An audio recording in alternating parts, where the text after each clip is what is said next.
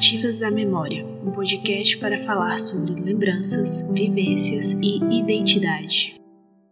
Eu acredito que se você chegou até aqui, provavelmente já ouviu os outros episódios desse podcast e até mesmo conhece a minha voz. Mas, caso você não tenha uma memória tão boa ou tenha caído aqui de paraquedas, vou me apresentar novamente. Eu sou Letícia Lavor e fiz a narração de todos os outros episódios do Narrativas da Memória. Na verdade, eu sou a idealizadora desse projeto. O Narrativas da Memória foi uma forma que eu encontrei de conversar sobre a influência que nossas cidades possuem na formação de quem nós somos, das nossas identidades. E o fio condutor da construção desse podcast foi a memória.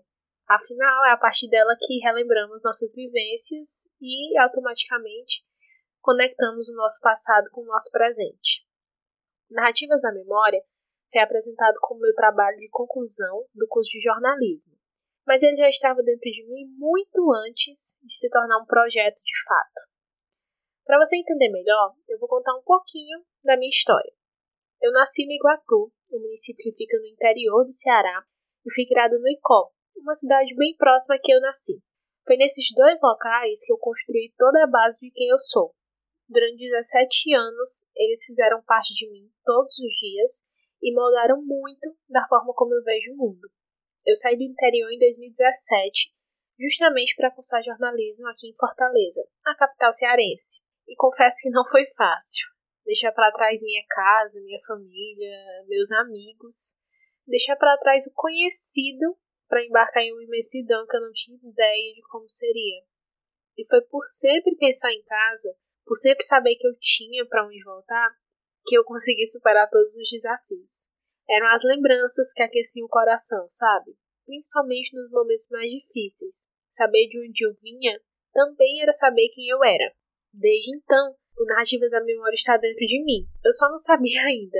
Por isso, quando chegou a hora, ele deu sinal de vida e se tornou esse podcast onde tantas pessoas incríveis compartilham suas trajetórias de vida.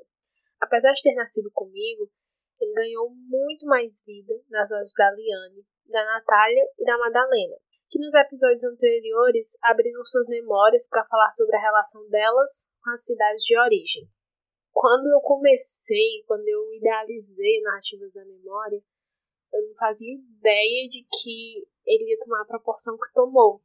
A proporção que tomou dentro de mim, a proporção que tomou durante esses meses que eu me dediquei e que eu realmente fiz o possível para que ele se tornasse um podcast de relatos, de histórias de vida, de vivência, onde cada pessoa que escutasse pudesse se conectar com aquelas vozes que estavam presentes nos episódios, com aquelas vozes corajosas que estavam falando sobre as suas próprias vidas e revivendo suas próprias memórias.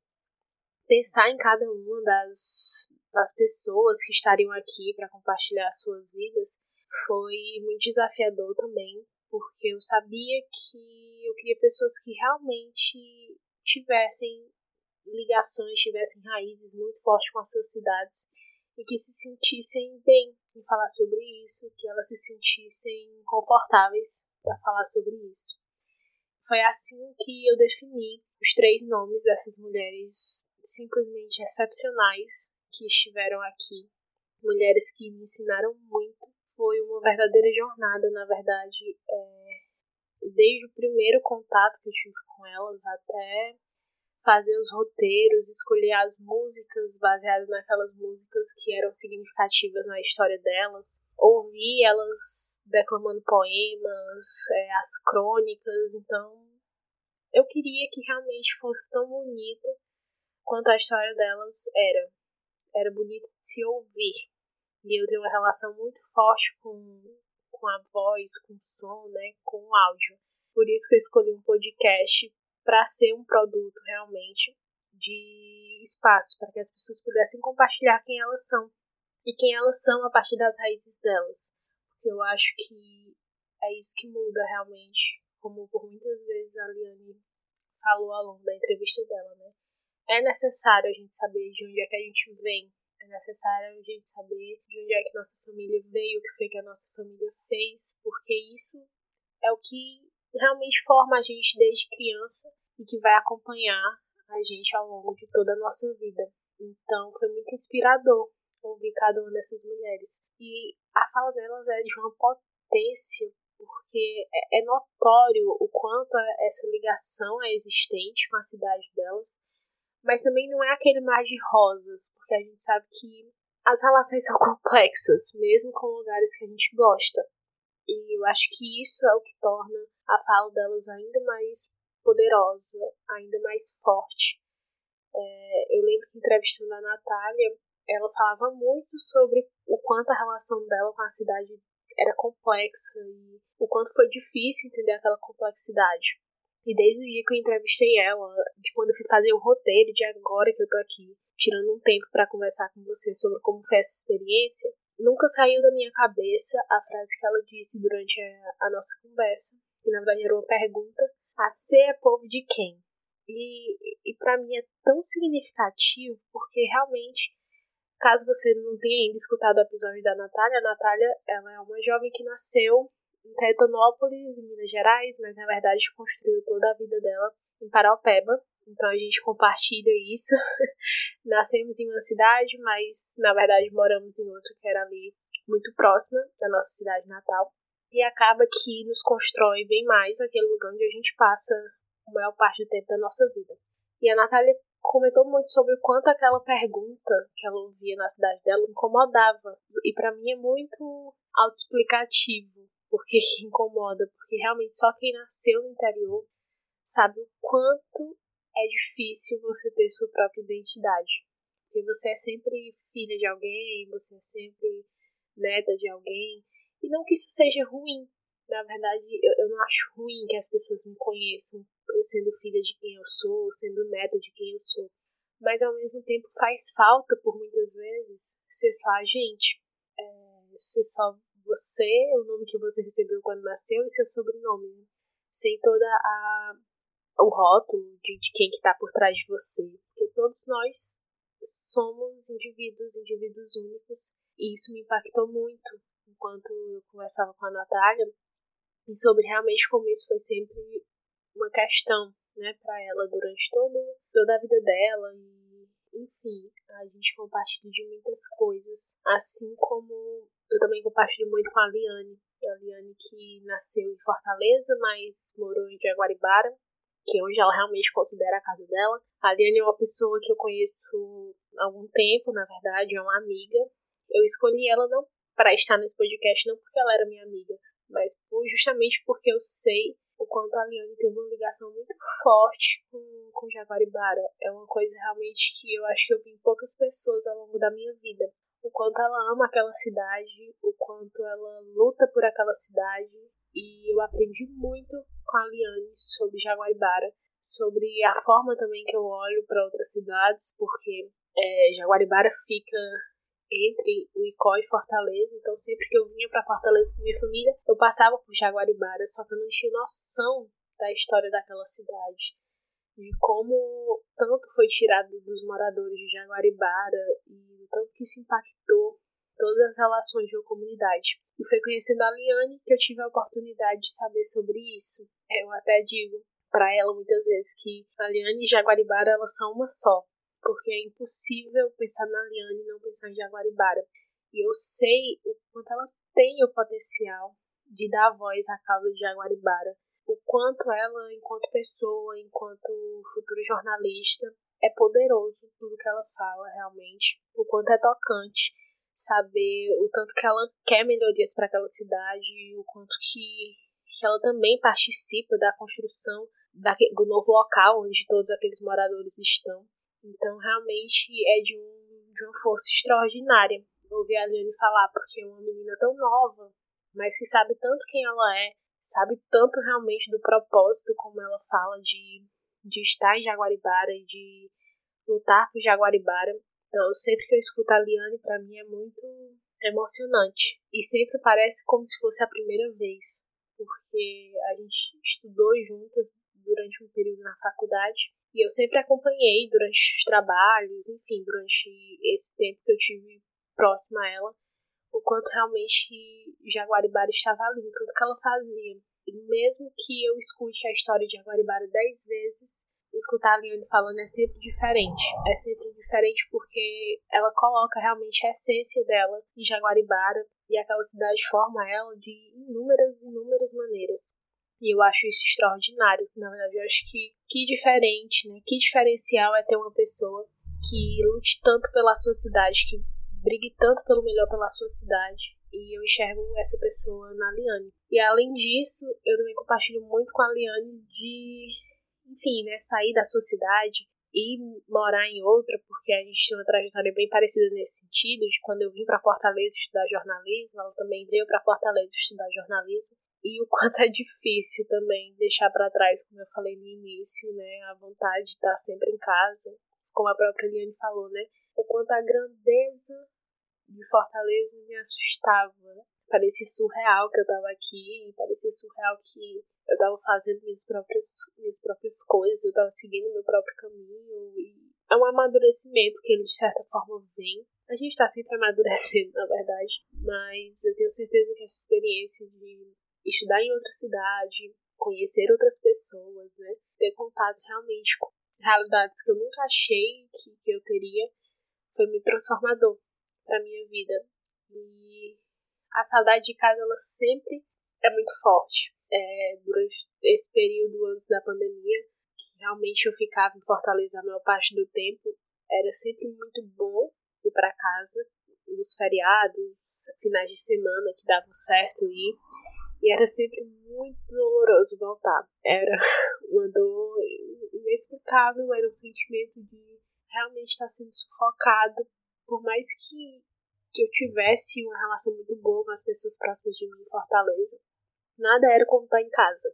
E eu sempre compartilhava muito isso das, com as minhas primas, com quem eu morei durante muito tempo, e que também tinham vindo para Fortaleza para estudar e ela já tinha passado por isso por muitos mais anos do que eu, e ela sempre dizia que realmente aquele sentimento não passava. E eu lembro que muitas vezes eu pensava em nem ir, só para não ter que passar pela sensação de voltar, porque era terrível. Era terrível quando me dava hora do, no relógio, eu sabia que era hora de ir embora. Realmente é como se um pedaço de mim ficasse. E ficava, né? Cada vez que eu ia lá.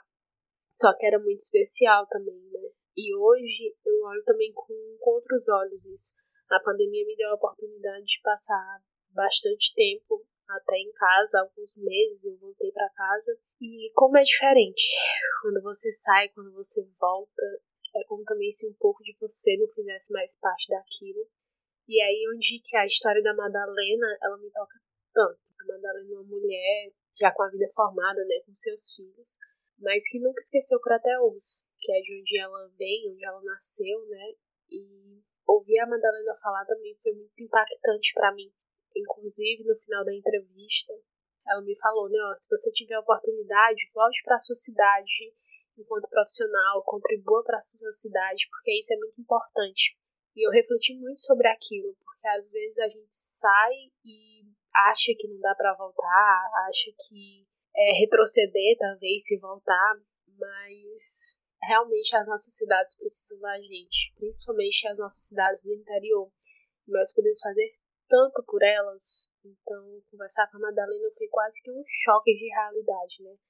De que forma eu me via atuando enquanto jornalista, é, atuando com tudo que eu aprendi para produzir algo de bom, algo de bom no ICO, algo de bom no Iguatu, então, ouvir ela falar sobre isso e fazer quase que, que um alerta para mim foi realmente muito tocante. Foi algo que ficou martelando muito na minha cabeça depois que a nossa entrevista terminou. E na verdade a gente fala entrevista, mas para mim foi muito mais conversas que eu tive o privilégio de ter com essas três mulheres. É, mulheres que realmente são fortes, mulheres que passaram por muitas coisas, mas que sabem quem elas são de fato sabe como foi construir quem elas são. Por isso que eu digo que quando eu pensei na narrativa da memória, eu não tinha ideia que ele se tornar essa magnitude.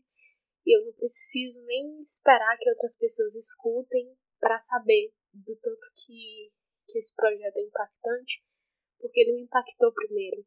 Cada história que eu ouvi, ela chegava de uma forma diferente. É, eu me emocionei escutando essas histórias, eu chorei, eu me arrepiei, eu passei a admirar mais ainda cada uma dessas pessoas que, que corajosamente conversou comigo e ouvir também delas do quanto foi importante reviver essas memórias, revisitar lugares através da nossa própria mente, das nossas próprias lembranças e realmente enxergar como esses lugares construíram quem elas são, já fez valer para mim todo, toda a concepção desse projeto. Claro que eu quero que ele chegue a outras pessoas da mesma forma como ele me impactou em primeiro lugar e que ele sirva realmente como um ponto de reflexão para que a gente não esqueça que sim, nós somos formados pelas nossas raízes, pela nossa família, pelos amigos que nos acompanharam ali nas brincadeiras de rua na infância e também pelas pessoas que chegam depois na nossa vida. É, é sempre uma eterna troca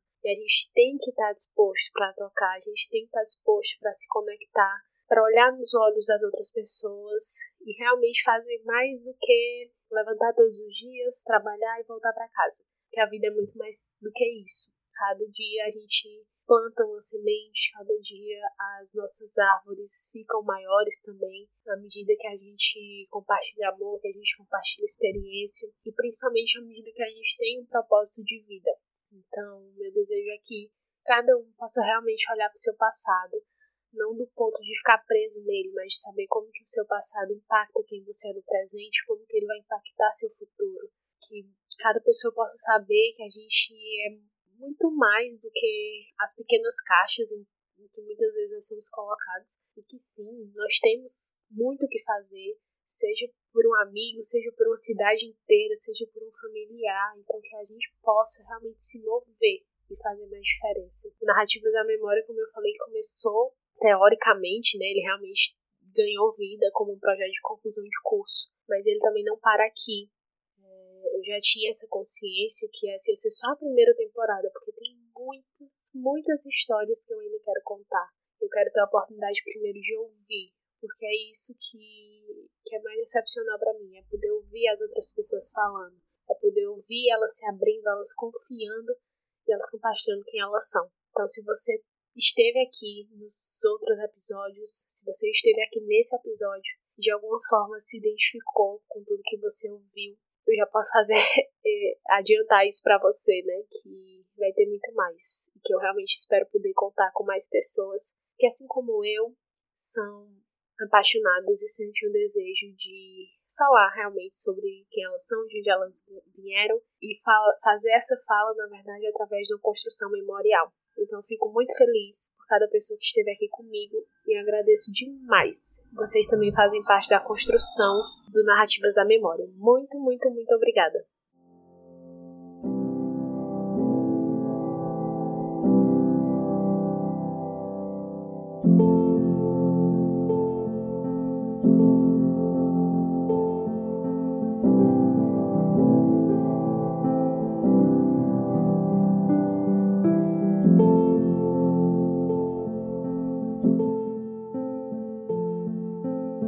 Narrativas da Memória, um podcast para falar sobre lembranças, vivências e identidade.